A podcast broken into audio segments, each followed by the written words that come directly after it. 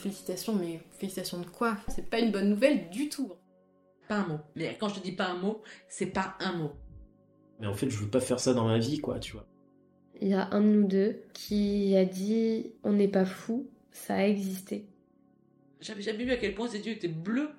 Comme il n'y a pas de problème, il n'y a pas de solution en fait. Le temps est compté, je peux pas attendre, il faut que je le fasse. Bienvenue dans Turbulence. Je suis Marion et j'ai créé ce podcast pour parler de la vie quand elle est loin d'être un long fleuve tranquille. Chaque semaine, vous entendrez le récit d'une personne qui nous ressemble. Je vous invite au cœur de conversations intimes et authentiques dans lesquelles mon invité retrace les moments les plus tumultueux de sa vie. Toutes les histoires extraordinaires que vous entendrez ici ont en commun de marquer, voire de transformer la personne qui les vit, un peu comme un vol pourrait l'être par des turbulences. Si vous aimez mon podcast, vous pouvez le soutenir en mettant un commentaire et 5 étoiles sur votre appli d'écoute.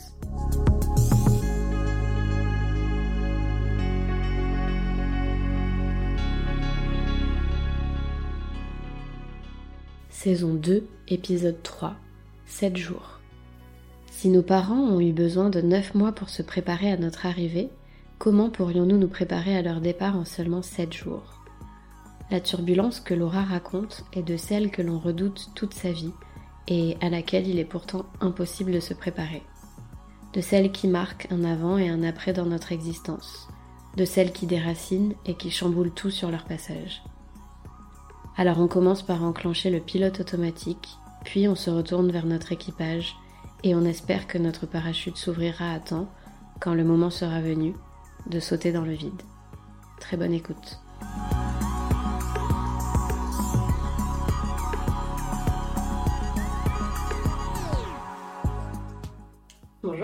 Bonjour Marion. bienvenue dans ton épisode. Merci. Je demande toujours à mes invités de se présenter en décrivant les principaux traits de leur personnalité. Ok. Je dirais de moi que je suis quelqu'un d'assez euh, naturel et simple, assez positif de manière générale. Je dirais que je suis quelqu'un d'assez gentil Ouais. de base. Je pense pas être quelqu'un de méchant, même si je sais l'être. voilà, je, je pense que je sais faire, mais pas de base, enfin vraiment. Je pense que je suis quelqu'un aussi de généreuse, soit amicalement ou quoi dans mes relations, que ça soit en famille, amicale ou même amoureuse. S'il y a besoin, enfin voilà, je sais aider, je sais être présente si je peux le faire et que j'ai le temps ou que j'ai les moyens ou les capacités de le faire, je vois pas pourquoi je le ferais pas en fait. Non, et après des défauts, ben ben voilà, ben un peu naïf du coup. Ouais, Je pense que je le suis. Ça dépend sur quoi. Tu vois, enfin, il y a des choses de la vie où j'en suis consciente et euh, voilà, faut pas me prendre pour une nounouille, quoi. Mais euh, au niveau des gens, enfin, comme je te disais, comme pour moi, on est tous différents, qu'il y a toujours du bon quoi. euh, j'ai quand même donné la chance à tout le monde de base. Ouais. Tu vois, à donner, à m'investir, etc. Pour des gens que Ou qui méritent pas ou forcément. qui méritent pas ou qui en abusent et où c'est toujours à sens unique, etc. Et euh, donc je suis un peu naïve là-dessus. Ok. Euh, surtout en vieillissant, avec le temps et tout, euh, j'ai l'impression que Ah je le ouais, fais de de, plus plus en plus. plus. Ouais, Ok. c'est euh, Tu dirais que les gens de ton entourage comptent beaucoup sur toi Se reposent beaucoup sur toi Euh, sur, euh, oui, je pense. Honnêtement, oui. Mais ça, après, voilà, parce que là, euh, je te décris qui je suis aujourd'hui à 31 ans. Mm. Mais euh, parce que je suis vraiment moi. Mais du coup, euh, plus jeune, j'étais pas du tout cette personne-là, j'étais tout l'inverse. Ok. J'étais quelqu'un d'hyper froid, d'hyper fermé. Ah ouais, tu Ouais. ça? Mais par euh, par protection un peu plus. En fait, j'anticipais tout. Alors aujourd'hui, euh, quand tu dis froide, t'entends tu, que ben, tu restais à peu, euh, distance je restais à euh, distance, en un peu en recul, tu vois, je j'avais pas spécialement vers les gens, je disais pas forcément ce que je ressentais, tu vois, ou ou pas naturellement, tu vois, par peur de plein de choses quoi. Et du coup, j'étais assez assez froide, assez dure, toi je montrais rien, j'encaissais, j'encaissais. Et je pense que du coup, euh, bah, j'étais un peu les épaules de pas mal de personnes dans certaines situations. Quoi Ouais. parce que ben moi euh, j'étais sans sans émotion et euh, tu vois c'était vu comme ça froide et sans émotion et du coup euh, allez on la charge on la charge euh, elle tient quoi tu vois. Ouais. et, euh, et après là voilà la vie fait que ben il se passe des choses tu grandis tu mûris tu fais la tienne aussi et tu deviens toi-même en fait. Donc euh, et c'est là aujourd'hui que j'en suis euh, je pense être euh, comme je suis c'est-à-dire bah, dire tout ce que je pense au niveau des sentiments naturellement à laisser entrer tout le monde et puis après je fais le tri mais euh, plutôt que de laisser rentrer personne en fait C'est drôle que ça soit Ouais. dans ce sens. Ouais. Bah, je des bonnes que- surprises, du coup, peut-être? De bonnes surprises, euh, oui, j'en ai eu. Euh, des coups durs aussi, qui font que, ben, pas dire les choses ou quoi, ben de temps en temps, ben vaut mieux peut-être les dire, tu vois, Mhm. parce que voilà. Et Ça, puis- t'as eu cette expérience-là euh, dans ta vie plus jeune de regretter de pas avoir parlé de tes émotions, de tes sentiments? Oui. Le pire, ça a été pendant toute mon adolescence, etc. Donc là où t'as les... c'est avec les garçons. Ok. Ouais, niveau euh, amoureux, Sentimental, ouais, ouais. sentimental. Où euh, je suis sûre que je suis passée à côté euh, de une ou deux histoires qui auraient pu être vraiment sympas, même si ça n'aurait pas duré parce que c'était l'époque et tout, Ouais, ouais. mais qui sur le moment auraient été vraiment quelque chose de positif et de et vraiment de bien, tu vois, même pour moi ou quoi, et où je suis passée totalement à côté parce que euh, Parce que Ouais. tu te protégeais et que tu parce que je me pas, protégeais, euh, que je voulais pas montrer mes sentiments, tu- assumer que je pouvais avoir des sentiments aussi à l'époque. Et puis voilà, et puis dans ma famille, ça se passait pas comme ça, quoi. Dans ma famille, on dit pas ce qu'on ressent, on communique pas, on Ok. dit pas, on dit pas ce genre de choses, quoi. Donc du coup, euh, ben toi c'est ton schéma, donc euh, du coup, euh, s'ils font ça, c'est qu'il y a une raison, donc fais pareil en fait. Et du coup, autour de toi, tu, tu te rendais compte quand même tout de suite que tes amis, par exemple, fonctionnaient pas tout à fait pareil? Ah clairement. Ouais. Ah mais c'était flagrant. C'était flagrant, je le voyais. Et là où c'était le plus marquant, c'est la rencontre avec ma meilleure amie aujourd'hui que j'ai rencontrée donc quand on avait 16 ans. Bah elle, euh, du coup, elle était euh, tout l'inverse de moi en fait à ce moment-là. Mais vraiment, c'était quelqu'un de très câlin, très affectueuse, qui qui avait besoin aussi, tu vois, de de montrer que tu l'appréciais, même que tu l'aimais, enfin, tu vois, ou des choses comme ça, euh, qui était tactile, qui était, euh, ben, qui elle vivait des histoires avec euh, des garçons, etc. Enfin, qui avait des plein d'amis, tout ça, enfin, alors que moi, ils étaient comptés vraiment sur les doigts d'une main, tu vois, et qui disait euh, tout ce qu'elle pensait, enfin, tout ce qu'elle ressentait, euh, en en ayant, en n'ayant pas peur en fait de, des retombées ou ou des conséquences, ou même des refus qu'elle pouvait avoir, etc. Et tu trouvais ça bizarre ou tu l'a- ou tu l'admirais justement d'avoir ce Et ben côté-là justement, je l'admirais d'avoir ce Ouais. côté-là, honnêtement. Et, euh, Et même avec elle, tu te livrais pas du tout. au début, c'était compliqué. Il fallait qu'elle me rentre un peu dedans, et elle l'a fait plein de fois. Et en fait, tu te rendais compte que Euh, c'était agréable. Et c'était agréable en fait parce que bah, c'était toujours fait avec bienveillance. Il n'y avait pas de méchanceté déjà. Euh, c'était vraiment par intérêt parce qu'elle s'intéressait vraiment à moi et qu'on était vraiment amis. Donc du coup, ben ça t'aide. Puis elle te prouve les choses au quotidien aussi qui font que ben tu vas et que tu te lâches en fait. Et ce qui me faisait un peu peur aussi quand même au début, j'avoue, c'est que euh, ben, j'étais pareil en fait au fond. Je pense que j'étais, euh, alors peut-être pas autant, mais euh, je pense que j'étais euh, ce genre de nana en fait. Fleur bleue, émotive, sentimentale, euh, euh, oui voilà, tout ça je pense que je l'étais. Euh, et c'est pour ça que je le suis aujourd'hui en fait, parce qu'aujourd'hui je suis vraiment moi et que ben je m'affirme parce que j'ai 31 ans et que j'ai ma vie et que je fais ce que je veux comme je l'entends en fait. Mm, mm. Et en fait, euh, et elle me faisait peur par moments parce que euh, justement, elle avait ces côtés-là qu'elle l'assumait pleinement et qu'elle montrait aux yeux de tout le monde que moi j'avais, mais que j'osais pas montrer parce que euh, ben euh, pas élevé comme ça, parce qu'il y avait de la pudeur, parce que c'était signe de faiblesse. Mais d'un côté, elle me faisait du bien et je me sentais bien malgré tout. Et c'est pour ça que ça a matché parce que du coup, ben elle m'a permis en fait au fil du temps, même si c'était compliqué quand même, hein. parce que toute l'enfance, l'éducation, etc. Ça part pas comme ça d'un coup non plus. Ouais. Mais du coup, en fait, je pense que c'est ça aussi qui a fait que je me sentis bien et en confiance avec elle, parce que elle avait en fait euh, en elle déjà, enfin elle-même, tout ce qu'elle était, c'était euh, pour la plupart des parties de moi que je montrais pas, Ouais. mais que j'étais. Ouais. Et qui me faisait souffrir en plus, ça pire. Et ça te faisait sourire de pas le montrer. Ouais. Parce que je passais à côté de relations, que ce soit avec mes parents. Et attention, hein, j'ai une enfance. Alors par Ouais, contre, qu'on se dise, beaucoup d'amour. euh, Alors vraiment, euh, j'ai une enfance de rêve. Ah oui, enfin, ça Oh là là, alors là vraiment. euh, Mais euh, voilà, c'est pas des câlins, c'est pas des bisous, c'est pas des je t'aime, c'est pas c'était pas ce genre de choses. Mais alors beaucoup d'amour quand même, euh, beaucoup de présence, hein, beaucoup d'activités là pour tout. Enfin, alors vraiment euh, rien à dire. Hein. Vraiment une enfance de rêve. Honnêtement, je j'aurais pas pu rêver mieux. Euh, et je pourrais jamais m'en plaindre. Mais t'avais pas ce côté-là. Mm. Et du coup, euh, bah tu te formates en fait. Tu fais la même chose. Mais ça te pèse parce que toi t'es pas comme ça. Mm. Mais t'es la seule à pas être comme ça donc c'est Mm. compliqué. J'avais l'impression que j'étais dans la retenue et que il y avait des choses que je pouvais pas dire ou faire parce que ben j'avais peur qu'on m'en qu'on m'envoie chier ou qu'on se moque de moi même tu vois. Ah Euh, ouais. ma meilleure pote ben elle m'a apporté ça. Elle m'a permis de libérer ce côté-là. Euh, du coup, maintenant qu'on a bien implanté le décor, Mm. je vais te laisser raconter une ou plusieurs histoires euh, qui, selon toi, ont été des grands tournants de ta vie et qui font euh, que tu es euh, qui tu es aujourd'hui. Euh, honnêtement, euh, je pense que le grand tournant, il n'y en a eu qu'un. Il y a presque deux, enfin il y a deux ans. Ouais. Fin juillet, début août, euh, j'étais au bureau, parce que je travaillais à Paris à l'époque. Mon père, qui m'appelle euh, trois, quatre fois d'affilée. Ok. J'étais en réunion, je me dis, euh, il y a un truc qui va pas quand même, quoi, Mhm. tu vois. Et là, le coup du spectacle, il me laisse un message vocal. Donc là, je demande à sortir, en fait, de, de ma réunion, tout ça. Et je vais écouter le message vocal. Et, euh, et donc là, j'entends mon père qui me dit, voilà, Lolo, euh, c'est papa, écoute, je, ils m'ont forcé au bureau à aller à l'hôpital parce qu'ils trouvaient que j'avais mauvaise mine. euh, mais t'inquiète pas, euh, tout va bien, euh, rien de grave. Le message classique, t'es d'un papa qui, qui veut pas t'inquiéter, etc. Enfin, tu vois, qui fait Mais le qui héros, qui même. euh, mais qui t'inquiète parce que trois en m'appelant trois fois un et en message. laissant un message vocal, tu vois, quand on connaît euh, comment lui fonctionne et Ouais. tout. euh. Et là, je peux pas l'expliquer, mais à partir du moment où j'ai raccroché, et ça m'a jamais quitté depuis, boule dans le ventre, boule dans la gorge. Mais je peux pas, peux pas te l'expliquer. J'avais une gêne, mais vraiment. J'avais la gorge nouée, j'avais mal au ventre, physiquement. Mais c'était réel, enfin, j'avais vraiment, euh, c'est pas une expression, enfin, Ah ouais. ah vraiment, je le sentais physiquement. J'appelle ma mère. Parce que moi j'essaie de rappeler mon père derrière, mais évidemment, il Ouais. répond pas. Donc j'appelle ma mère, je lui dis maman, euh, t'as eu papa, euh, mes parents sont divorcés. Ouais. Enfin, ils sont plus ensemble depuis quelques années, depuis une depuis dix ans à peu près, à ce moment-là.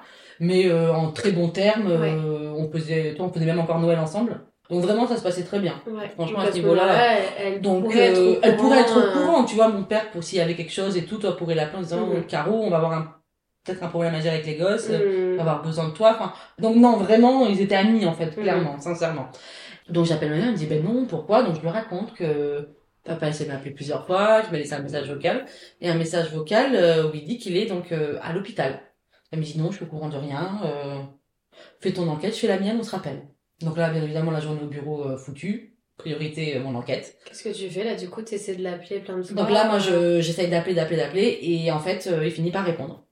Et je lui dis, écoute papa, j'ai vu ton message vocal, il se passe quoi? Il me fait, mais rien, t'embête pas, je te connais, je sais comment t'es, tu vas encore t'inquiéter, euh, arrête. Là voilà, il me trouvait fatigué au bureau depuis quelques jours, donc euh, mon patron m'a demandé euh, d'aller me faire examiner, euh, mais t'embête pas. Et puis là, en fait, je sais pas si c'était vraiment... C'est parce qu'il en faisait trop pour vraiment pas m'inquiéter. Et en fait, il m'a sorti, mais je pense que c'était involontaire, en fait. Et il m'a dit, puis là, en plus, ils vont me garder pour la nuit, ils m'ont mis dans le service oncologie, euh, je sais pas trop ce que ça veut dire. euh. Je dis, mais papa, oncologie, tu sais très bien ce que ça veut dire, c'est les cancers. Mais oui, mais tu connais les hôpitaux avec les urgences, ils ont jamais de place, ils te mettent un peu là où il y en a. euh. Enfin, toi, il essayait vraiment de la jouer comme ça, mais vraiment pour noyer le poisson, quoi. Alors, est-ce que c'était pour noyer le poisson ou est-ce que c'était parce qu'au fond de lui, il était inquiet et qu'il savait pas forcément comment le formuler, donc du coup, il t'a envoyé ce, ce signal euh, qui Pour que je le comprenne de moi-même et que j'interpréterais tu, à- que tu le saisirais et que euh, si tu venais pour rien, euh, il pourrait dire bon, tu t'es inquiété pour rien, je t'ai pas dit que c'était grave, tu vois? Bon, les, franchement, tous les scénarios sont Ouais. possibles avec mon père. Ouais. Tout Mais est quand possible. même, il voilà, il t'a appelé et euh, Ouais, donc, euh, et il t'a donné le Et il message, m'a donné le message, donc euh, pour moi, en fait, c'était... Euh... peut-être un peu quand même un appel. Ah, pour euh, moi, non, mais plus la boule au ventre Ouais. que j'avais, plus les, le fait qu'il insiste quand même pour que j'ai l'information. Là, Ouais. pour moi, dans ma tête, euh, mon père avait un cancer et on allait devoir se taper euh, ben, toute la procédure, l'accompagnement, la chimio, les, le traitement et qu'on allait devoir pas, enfin, vivre ça en fait en famille et l'accompagner. Mhm. Moi, vraiment, dans ma tête, je rentrais pour ça. Ok. C'est ce que je chantais au fond de moi Ouais. et, euh, et vraiment, euh, c'était une évidence. Une évidence fois- aussi, peut-être, euh, puisque tu disais tout à l'heure que tu allais avoir ton rôle à jouer. euh, Ouais, et donc et de euh, l'épauler, et de l'épauler, du coup, etc. euh, Et, et là, c'est ce qu'on reprend, ce qu'on disait tout à l'heure. J'ai dans des cas comme ça, même si je peux être un peu naïve, etc. Pour ces choses-là, je le suis pas du tout. Je suis très euh, Terre à terre. terre à terre. euh, je sais ce qu'il faut faire. Enfin, j'ai les épaules pour, etc. Comme quoi, des fois, ça a du bon aussi. Et donc, et là-dessus, alors là, par contre, euh, un rock tout droit, on y va. euh. Ouais. Et là, je peux, dans des cas comme ça, et je pense que ça peut me sauver sur le moment, peut-être pas sur le long terme, mais être sans émotion, être froide, fermée pour pouvoir encaisser. Avoir ton plan Ouais, d'action. et mon plan d'action, mais vraiment en tête, Ouais. on flanche pas, et ça va, on va faire ça, ça, ça, et alors là, mais ligne droite et on flanche pas, quoi. Ok. Et là, bon, t'es un peu rattrapé par la réalité, euh, c'est-à-dire le prix des billets de train. Impossible de rentrer euh, vraiment le, euh, c'était un jeudi. C'était un jeudi, donc impossible de rentrer le jeudi soir, train complet, 200 balles le billet, enfin vraiment euh, pas possible. Donc effectivement, je suis arrivée donc euh, le vendredi matin. Ok. J'ai pris le premier train de 5h45. Euh, le pire trajet de toute ma vie. Mais, Mais, la à nuit, penser à tout. la nuit, être. euh, alors la nuit en fait j'ai pas dormi parce que j'ai appelé les frères de mon père parce qu'il a euh, deux frères pour voir s'ils avaient des infos etc donc en fait j'ai pas dormi Ton frère aussi et non euh, non? non Tu savais qu'il aurait pas d'infos je non je savais surtout qu'il était pas au courant D'accord. et euh, et donc voilà donc j'ai pris mon train le vendredi matin Je suis arrivée chez ma mère et puis on est parti directement euh, à l'hôpital. Ok. Ta mère est venue aussi? Oui. Alors juste, ju- on est en juillet 2020. Ouais, ça fait deux Le ans. protocole euh, Covid, c'est quoi à ce moment-là? Tu peux rentrer. euh, Ben, en fait, c'est là déjà premier signe, tu fais bien de poser la question. Service oncologie, à la différence de tout le reste de l'hôpital, où ils te disaient pas plus de deux heures par jour de visite ouais. et une personne à la fois. Là, à part le masque, on te disait rien du tout. Ok. Si dans un hôpital ou en pleine Covid, on te dit que tu peux y aller autant que tu veux avec un masque, c'est qu'on s'en fiche un peu que tu lui transmettes le... Ouais. Parce que c'est terminé, quoi. Enfin, moi, en fait, c'était le déclic, enfin, dans ma tête, euh, Tout de suite, tu Ah ben là je me suis dit en fait il est il est même pas dans un service oncologie, il est dans le service hongrois quoi. Enfin, Ouais. Et là on, on rentre avec ma mère dans la chambre de mon père. Et alors effectivement c'était mon père, il n'y a pas de souci. En forme, hein. Enfin, lui-même a parlé, euh, physiquement debout, etc. Mais jaune. Mais jaune, euh, jaune. Un Simpson, enfin vraiment un smiley. Ah ouais? Jaune. De la tête, il était chauve, avec des grands yeux bleus, clair de peau, jaune. Du crâne jusqu'aux orteils. Ok. C'est ce que tu vois tout de suite Ah non, mais c'est même pas ce que je vois, c'était. euh, tu peux tu peux pas le louper. Ouais. Mais même, vraiment. Même, Même sans si le tu le connaître. Même sans le connaître, tu te dis, on a un problème de, de pigmentation de peau là. Sincèrement. Enfin, vraiment. Ah euh, ouais. Ok. Et là, tu te dis quoi? Tu te dis que c'est un médoc qui lui ont filé bah, ou je me dis, est-ce qu'il a la jaunisse Je dis, mais euh, on est là parce que t'as la jaunisse. Et il me dit, oui, oui, euh, c'est pour ça que mes collègues m'ont forcé à venir euh, à l'hôpital parce que c'est la deuxième journée et là, c'est quand même bien, bien jaune, quoi. Et il me dit, mais c'est pas la jaunisse. Je lui dis, mais du coup, jaune parce que c'est. C'est ton foie ou c'est ton rein qui est en train de lâcher, donc du coup ça fonctionne plus, tu draines plus, enfin, donc tu changes de couleur, c'est ça, enfin, en fait je voulais pas le cancer en fait. Tu vois, j'essaie de poser des questions avant que lui en fait ne m'explique. Du coup, tension. Parce que mon père m'envoie chier en fait. Il me dit, mais en gros, mais clairement, mais tu vas te taire s'il te plaît, est-ce que je peux parler? Et donc là, il nous dit qu'effectivement, il a un cancer euh, assez vilain. C'est sa phrase. J'ai un cancer assez vilain. Donc là, on se dit, mais assez vilain, c'est-à-dire, enfin, il me dit, bah, il est quand même bien là, donc euh, il va falloir qu'on s'accroche. euh. et toi, et ce qui m'a plu, c'est qu'il disait on, tu vois, enfin, on était une famille, on était un clan, donc on était ensemble, quoi. Et ça, ça me plaisait. Et il avait un discours assez, quand il me l'a dit, moi, ce jour-là, euh, ouais, il avait ce discours, euh, mais voilà, et ben, je me battrai jusqu'au bout, on verra ce que ça donne, mais euh, en tout cas, enfin, voilà, je vais me battre, il a beau être costaud, ben, je le suis aussi. C'est pas parce que je suis pas très grand que je suis pas vaillant. Enfin, donc, toi, il avait quand même un discours euh, dont je me disais, bon, ben voilà, oui, il a un cancer, mais euh, ils vont lui, lui ont parlé d'un protocole, enfin, on va faire tous. Donc, en Il gros, y je avait un disais, problème, mais il y avait une il solution. y avait une solution, en tout cas, il y avait des, Des choses à des tenter. choses à tenter et à faire, quoi, tu vois. Et du coup, ben, je revenais sur mon schéma, donc j'étais pas non plus, euh, bien sûr que je prends une énorme claque, attention, hein, enfin, mais j'étais venue avec ce schéma-là, moi, dans ma tête, quand même, depuis Paris. Donc là, on était vendredi. On a passé la journée ensemble, euh, à discuter, mais alors vraiment, mais de tout et de rien. Il est descendu avec nous fumer une clope, boire un café, prendre un coca, enfin vraiment, euh, donc la journée se passe bien, donc mon frère arrive en fin de journée après euh, sa journée de boulot, et donc mon père, ben, lui annonce officiellement, comme il l'a fait avec moi euh, quelques heures auparavant, qu'il a un cancer agressif, nanani, nanana. Mon frère, alors fermé total, pas un mot, rien du tout. Euh, ce qui est perturbant aussi quand même, parce que du coup, euh, tu te dis, euh, on est deux en fait, on est ensemble. Donc il faut qu'on se parle, enfin, on va devoir gérer. Donc si Mm. t'es pas avec moi, ça va pas le faire, quoi. Mm. Et donc tout le week-end, eh ben, écoute, on est venu euh, le voir, parler avec lui, enfin vraiment. euh. Et puis tous les jours, euh, je lui ai demandé, t'as vu le médecin? Il t'a dit quoi? On en est où? On fait quoi? Enfin, tu vois, c'est quoi la suite? Ouais. Ah non, non, non, et tous les jours, le médecin, il passait pas. Non, il est pas passé, il y a plein de trucs, il y a des opérations de partout, avec le Covid et tout, c'est, ils sont débordés. Euh... Oui, enfin, papa, t'as un cancer vilain. Ouais. Quand même, donc, euh, que ça fait trois jours que vendredi, garde, samedi, que- dimanche, il te garde. Euh, ça me donnerait qu'en trois jours, quand même, il soit pas venu. Arrête et tout, t'inquiète pas. Puis en plus, là, c'est le week-end, nanani, nanana. Toi, tu les croises pas, les médecins? Alors, moi, à ce moment-là, j'en avais croisé aucun, sincèrement. Ok. Donc lundi matin, j'y vais, euh, dès le début des visites, 9h. Et là, je tombe sur une nana dans la chambre, mon âge. Enfin, mon âge, la même génération. Ouais. Tu vois, moi, j'avais j'avais 29 ans. Euh, elle en avait 35, quoi, 34, 35. Jamais vu de ma vie, je ne sais pas Ouais. qui était cette personne. Euh, Assise à côté de mon père, en train de lui tenir la main, ils discutaient, ils parlaient. euh. Donc, euh, je rentre, je me présente, elle se présente. Et en fait, je comprends rapidement que c'est la compagne de mon père, en fait D'accord. clairement. Dire que j'en avais jamais entendu parler, ce serait mentir. Euh, mon frère et moi, on se doutait quand même. euh, bah, déjà, ça faisait 10 ans qu'ils étaient séparés, donc on se doutait bien Mm, que mm, mm. il était fort possible qu'il ait rencontré quelqu'un quand même. Et on avait eu des échos un peu par-ci par-là de, de, leur, de des potes de mon père. euh, Qui l'avait rencontré? qu'il avait rencontré ou en tout cas qu'il savait qu'il y avait une nana, etc.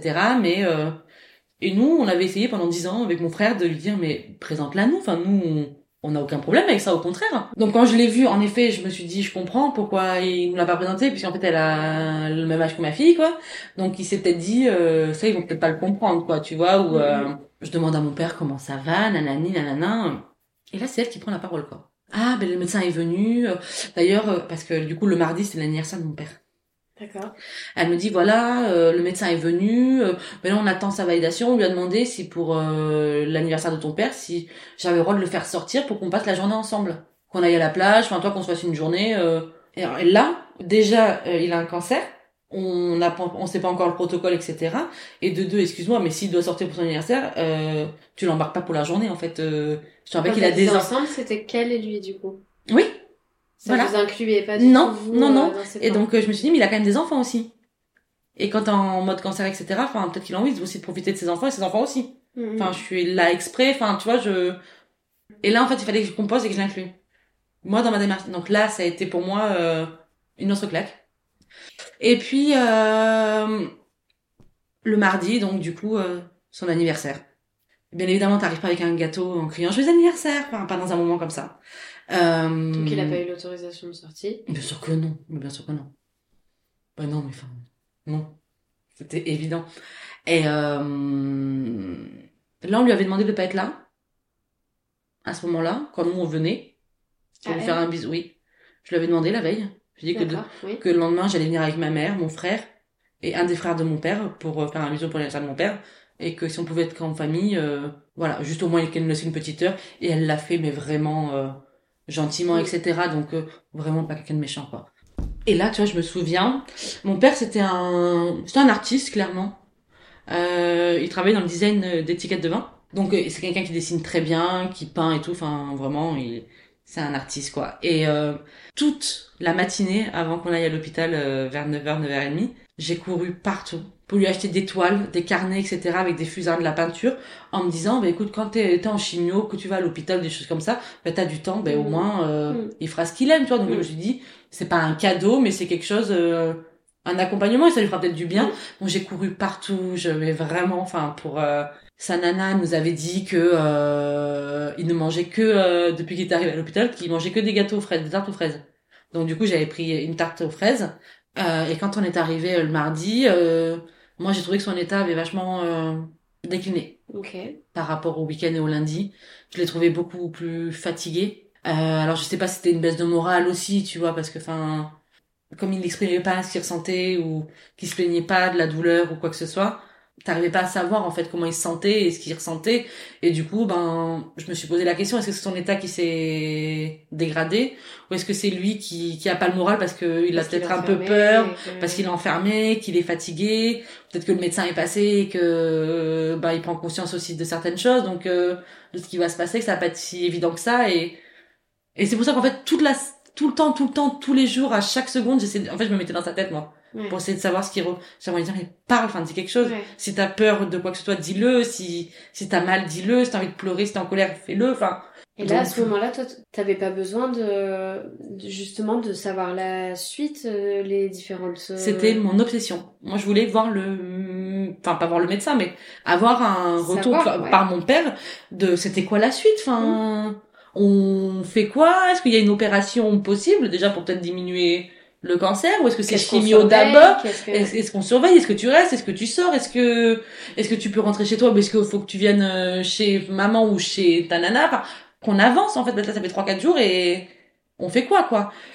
Et ça, t'avais aucune réponse à tout ça. euh, À part la fois où je lui avais demandé qu'il m'a demandé d'arrêter, jusque-là, j'avais pas redemandé. Et là, je, le mardi, je l'ai redemandé. Je l'ai trouvé tellement fatigué, etc. Il a même pas mangé un bout de tarte. Il a regardé les fusains, enfin, mais, les- ce que je lui avais offert.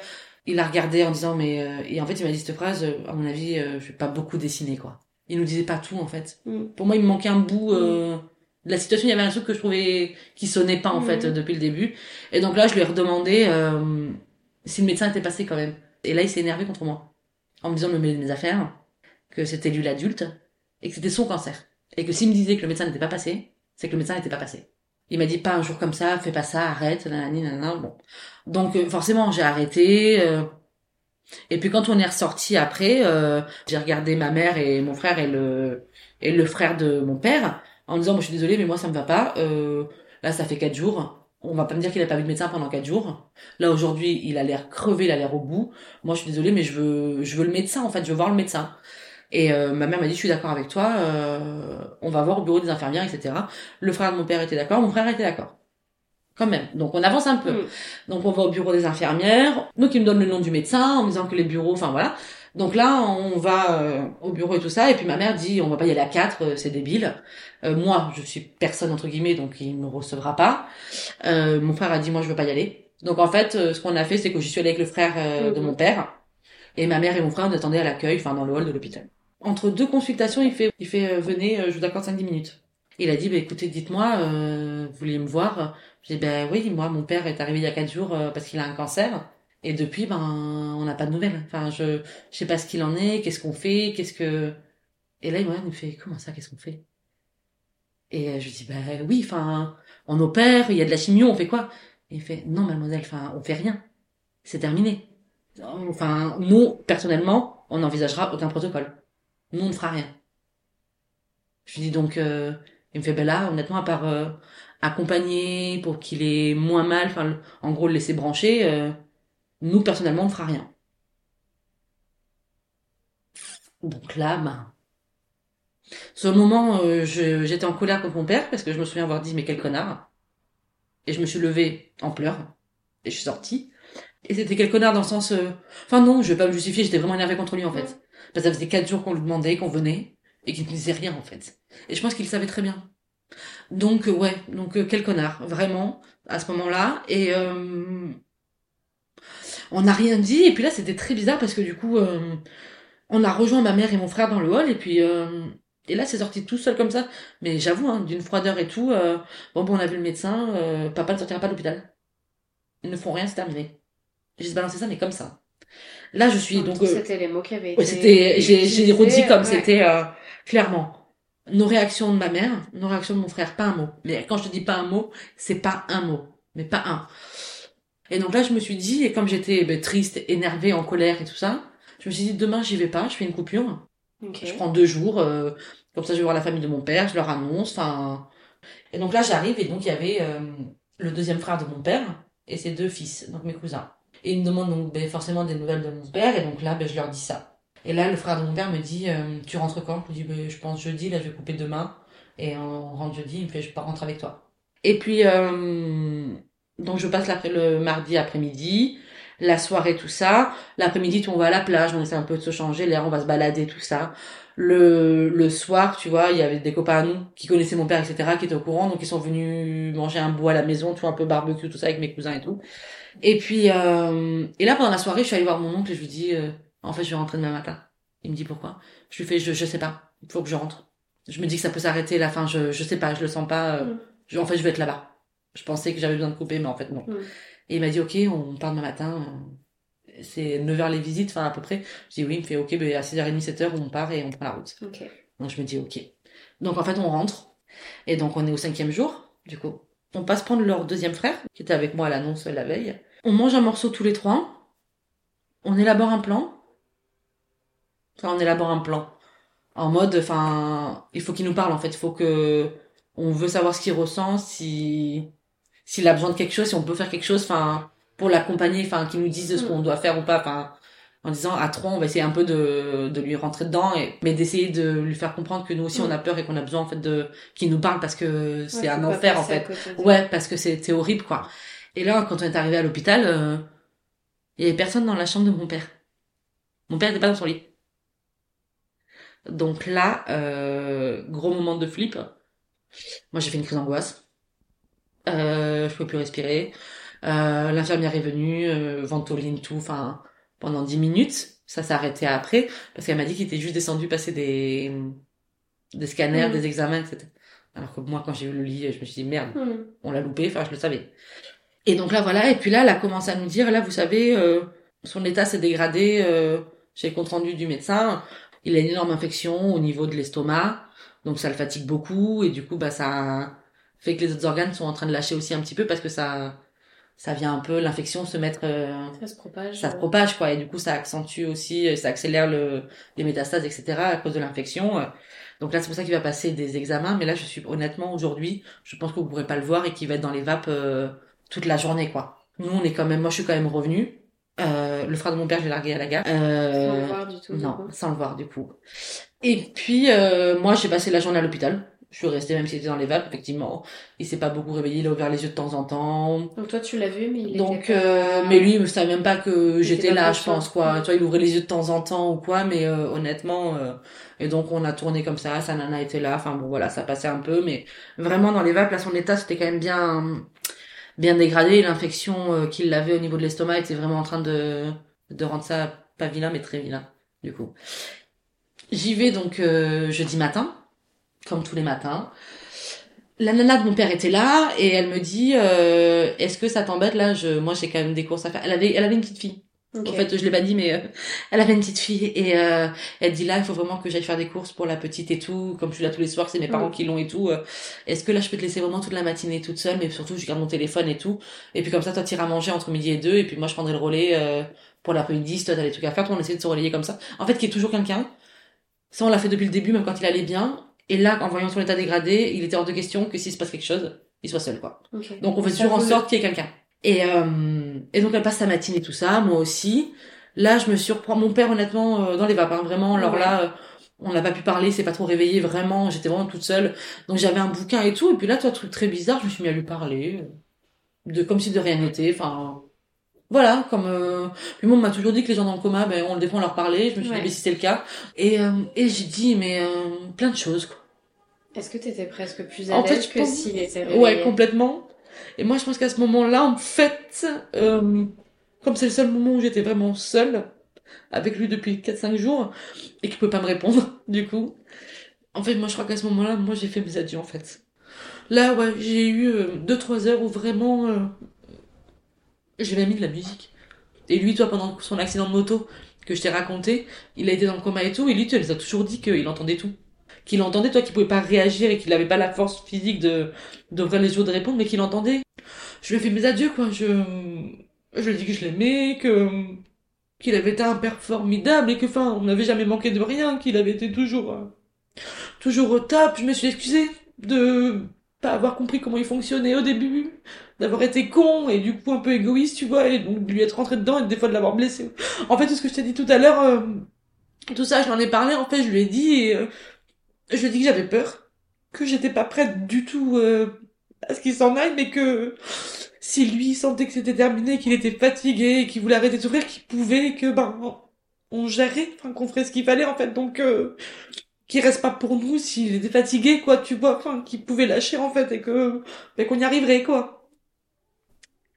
Et euh, elle est revenue, je suis partie déjeuner et euh, je suis allée déjeuner euh, juste à côté, euh, même pas une demi-heure que j'étais là quoi. Sa nana m'appelle en panique. Le médecin veut voir ton frère et toi maintenant. Je dis, c'est-à-dire Elle me fait, je sais pas ce qui s'est passé, enfin, en ton moment où t'es parti ou quoi, son état a chuté, enfin, apparemment il y a une décision à prendre et, et les seuls qui ont droit d'avoir ces informations, et c'est ton frère et toi, donc il faut que vous veniez maintenant. Donc j'essaie d'appeler mon frère, etc. Je dis, mais pourquoi? Et elle me fait, écoute, je pense qu'on... Je, je- elle me dit, elle en fait, comprenait rien. Elle était en panique, je comprenais pas ce qu'elle me disait. Elle me dit, le médecin a parlé de choix, de, de prendre une décision sur ce que vous voulez faire. euh. Et donc là, on arrive, euh, là où j'étais rassurée aussi, donc la nana de mon père était là, du coup, et euh, le parrain de mon frère, un des meilleurs amis de mon père, était là également. À ce moment-là, il était venu entre midi et deux à sa pause déj pour, euh, pour lui, pour lui faire un coucou, en fait. Du coup, euh, quand le médecin nous a demandé euh, si on voulait qu'il reste ou pas, ou si on voulait... En fait, j'ai j'ai laissé tout le monde. J'ai laissé le parrain de mon Ok. frère rester avec nous et assister à tout ce qu'a dit le médecin. J'ai laissé la nana de mon père y assister également.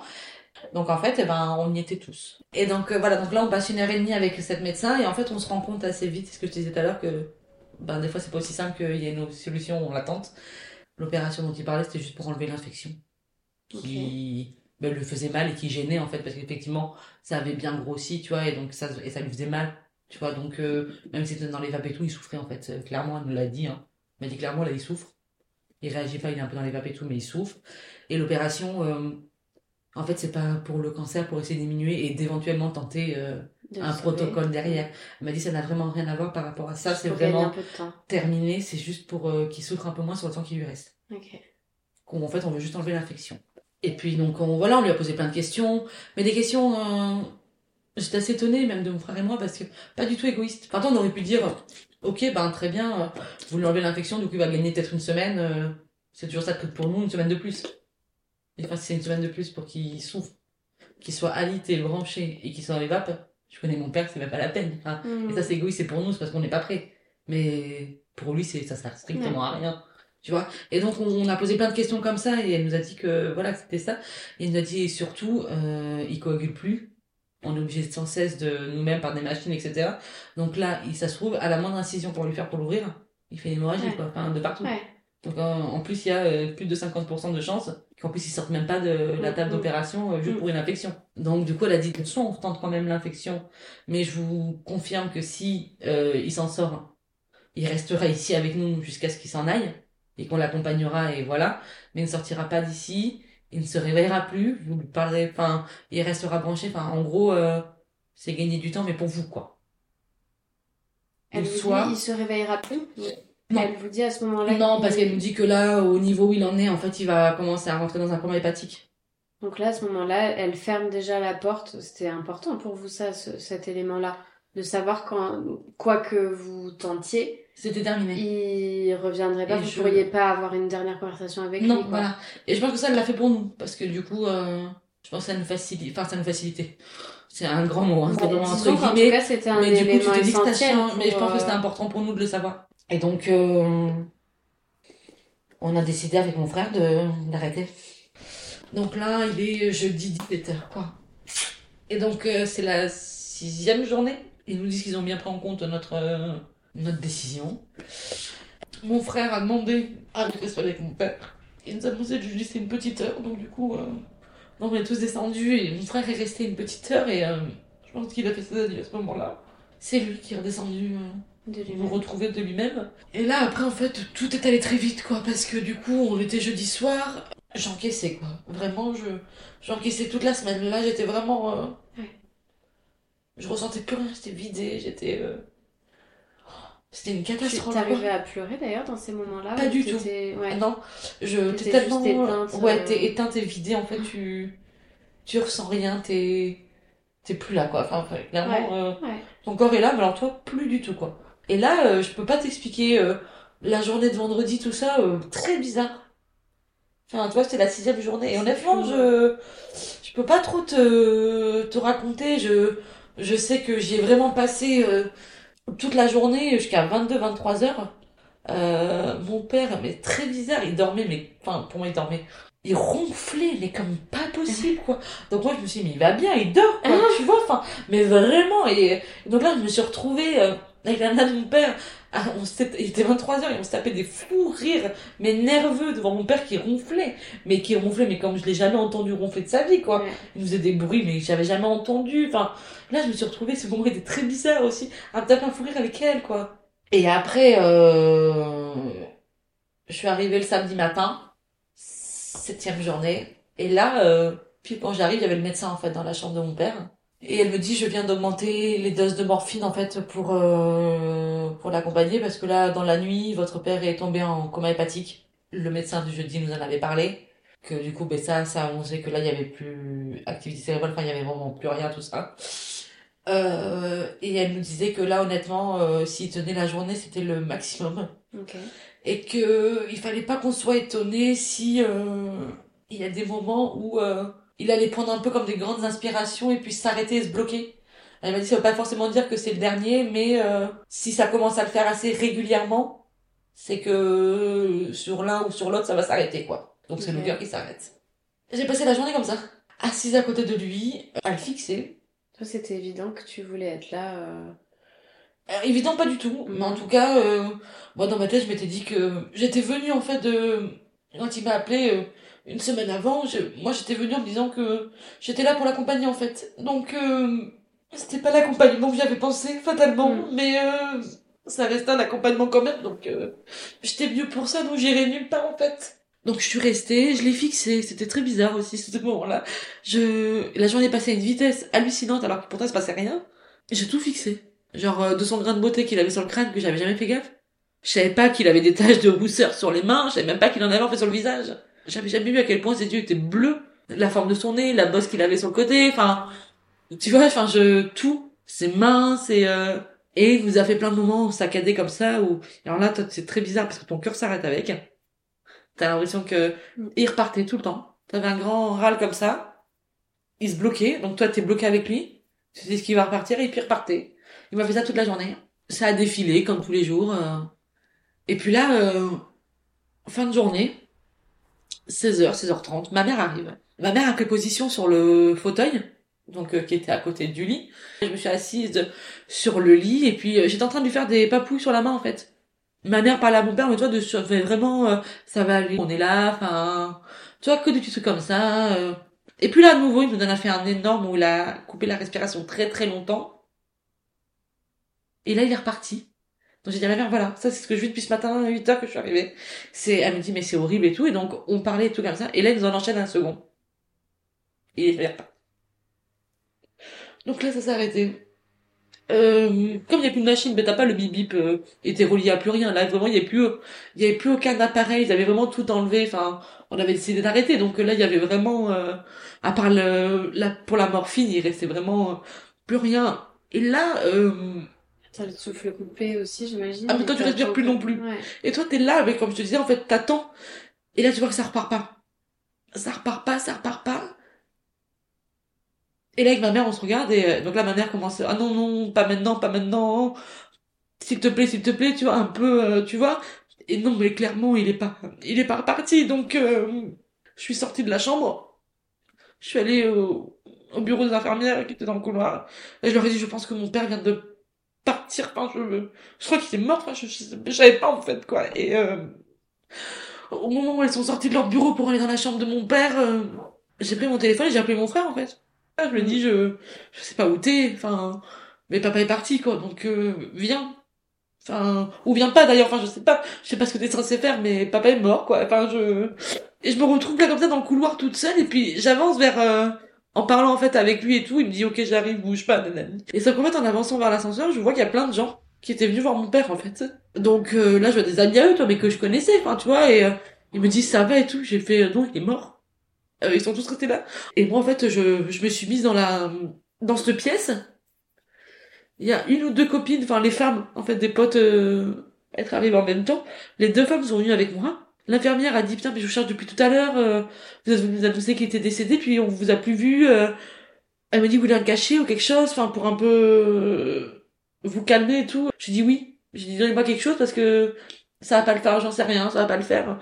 Donc elle m'a donné un petit cachet, euh, qui m'a un peu shooté, en fait, je pense. Et en fait, là, je, je pense que la seule chose que j'attendais, c'était mon frère. Là, la seule personne, en fait, j'avais envie de voir personne. La seule personne que je voulais là vraiment et que pour moi était la seule, en fait, à, à pouvoir comprendre ce que je ressentais, ce que je vivais, c'était mon frère. Et là, j'entends, elle est où ma sœur? Et là, en fait, c'est lui qui s'est mais jeté sur moi, à genoux. Et là, il est en train de m'étouffer euh, dans ses bras. Enfin, et il pleurait, il pleurait, il pleurait. Et au bout d'un moment, euh, comme c'est arrivé, d'un coup, il, il s'est levé et on a arrêté de pleurer d'un coup. On s'est regardé. Et, euh, il m'a fait, t'es prête Instantanément, tous les deux, on est sortis de cette pièce, en fait. Et on s'est retrouvés devant tout le monde, ben, devant ce petit hall de merde, devant cet ascenseur. Et là, c'est autre chose qui commence, quoi. C'est l'après. Et là, du coup, ben, tout commence, t'as les gens qui viennent te voir, je suis désolée, qui te font leur première condoléance alors que t'es même pas encore sorti de l'hôpital, enfin, et puis tout s'est enchaîné ensuite. euh. Et donc là, je, et je pouvais pas le regarder en fait, je pouvais pas le voir comme ça, je pouvais pas le, donc en fait, euh, truc à la con, il fallait y penser. J'ai juste fait son sac en fait. J'ai débranché son téléphone qui chargeait à côté, je, j'ai pris des affaires qui étaient euh, sur sa chaise, euh, sa brosse à dents qui était dans la salle de bain. En fait, j'ai, juste rassemblé ses affaires quoi. Et là, tu ressors de cette chambre avec le sac à dos de ton père et ses affaires sur le dos, quoi. Et puis, euh, tu te retrouves en bas devant l'hôpital avec tout le monde, tous les gens qui étaient là.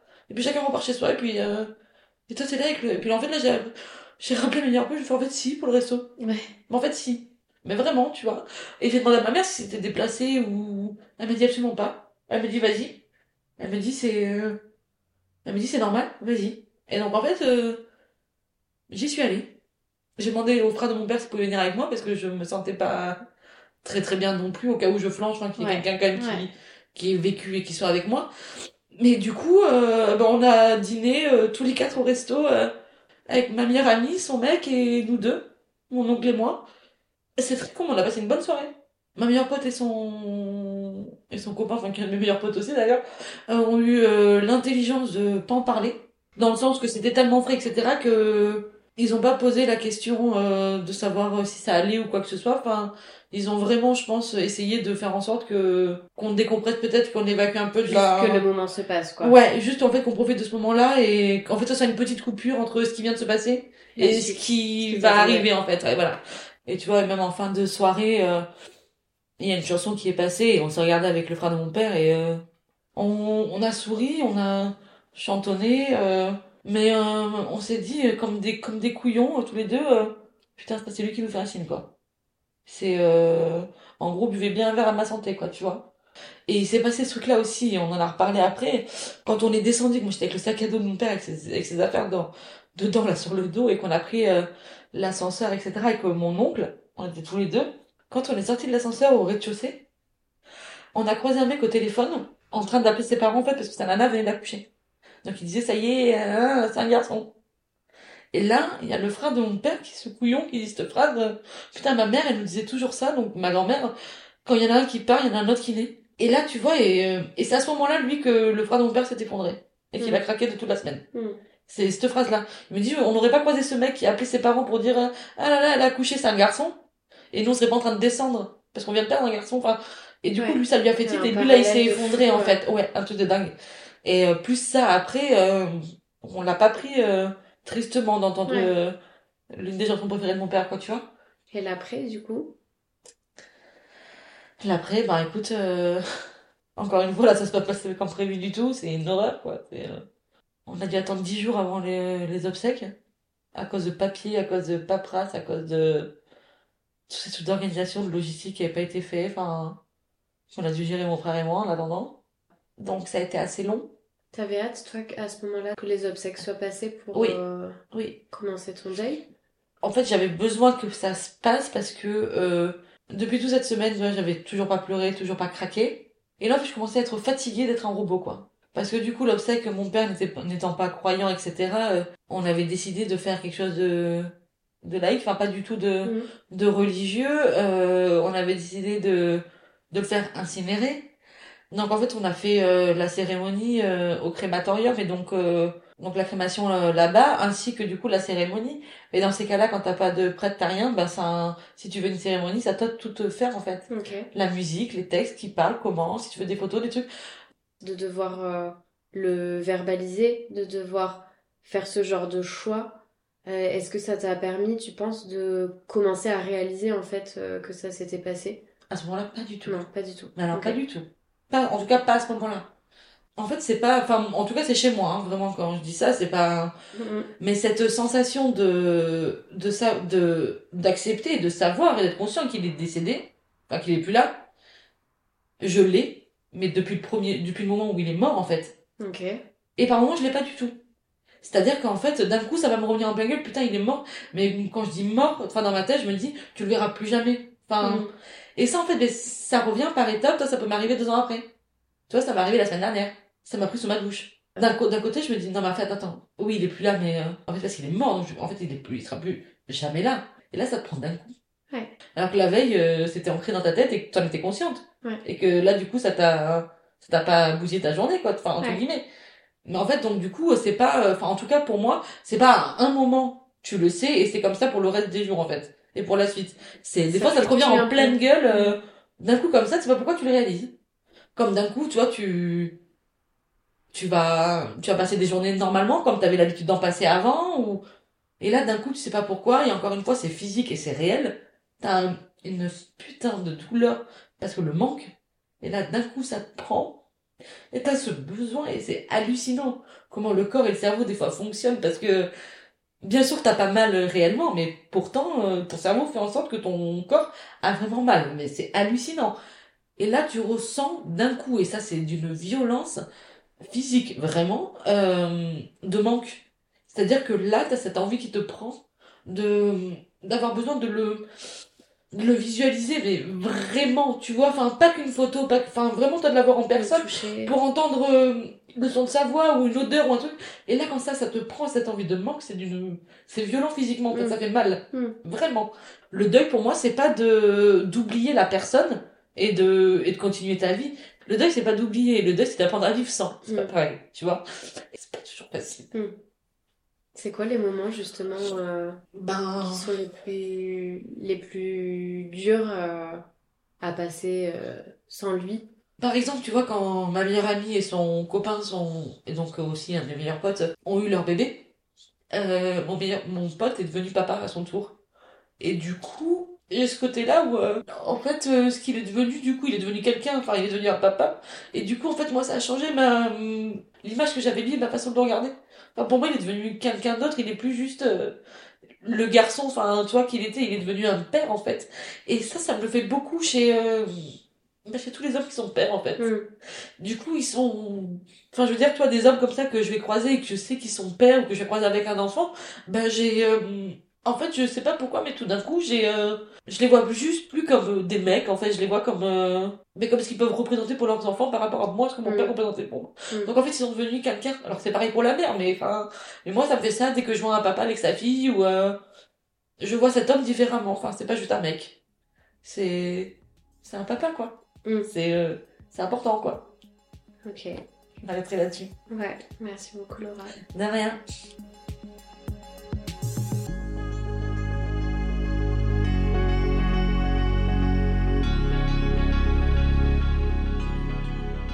Je crois que c'est la première fois que j'ai autant de mal à monter un épisode, et pour cause j'ai pleuré à chaque fois que j'ai travaillé dessus.